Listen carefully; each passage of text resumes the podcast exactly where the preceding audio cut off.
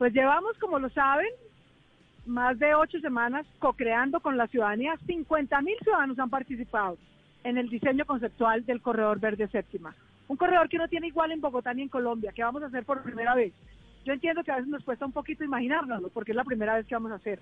Que no va a ser, porque votamos en contra de eso desde el año pasado, otra troncal de la Caracas en la séptima, otro corredor para transportar gente como si transportáramos ganado. No, va a ser un corredor verde, con buses eléctricos, con ciclocarril, con el 50% del espacio peatonal, con el 87% de los viajes cero emisiones, cero emisiones.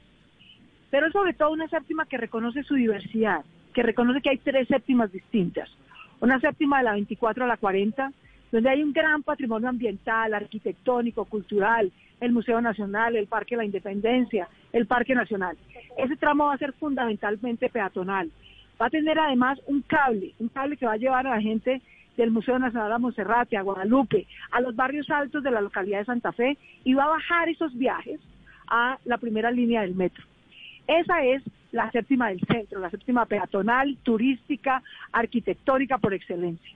Luego viene la séptima de la 40 a la 100, una séptima que es centro universitario, centro financiero, una séptima muy intensamente usada. La mayoría de los viajes de transporte público que se originan en el sur se bajan entre la 40 y la 100.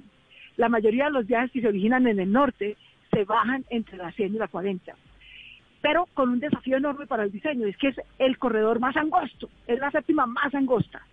Por eso vamos a tener una cosa que nunca ha visto Bogotá, paraderos abiertos con torniquetes sobre plazas alamedas, que tienen un paradero en un sentido y luego un paradero en otro sentido, no la misma caja de gente que vemos en el centro de una troncal, que son abiertos, que están integrados al espacio público, que tiene ciclocarril todo el tiempo, que va a tener en ese solo tramo 10 nuevas plazas Alameda,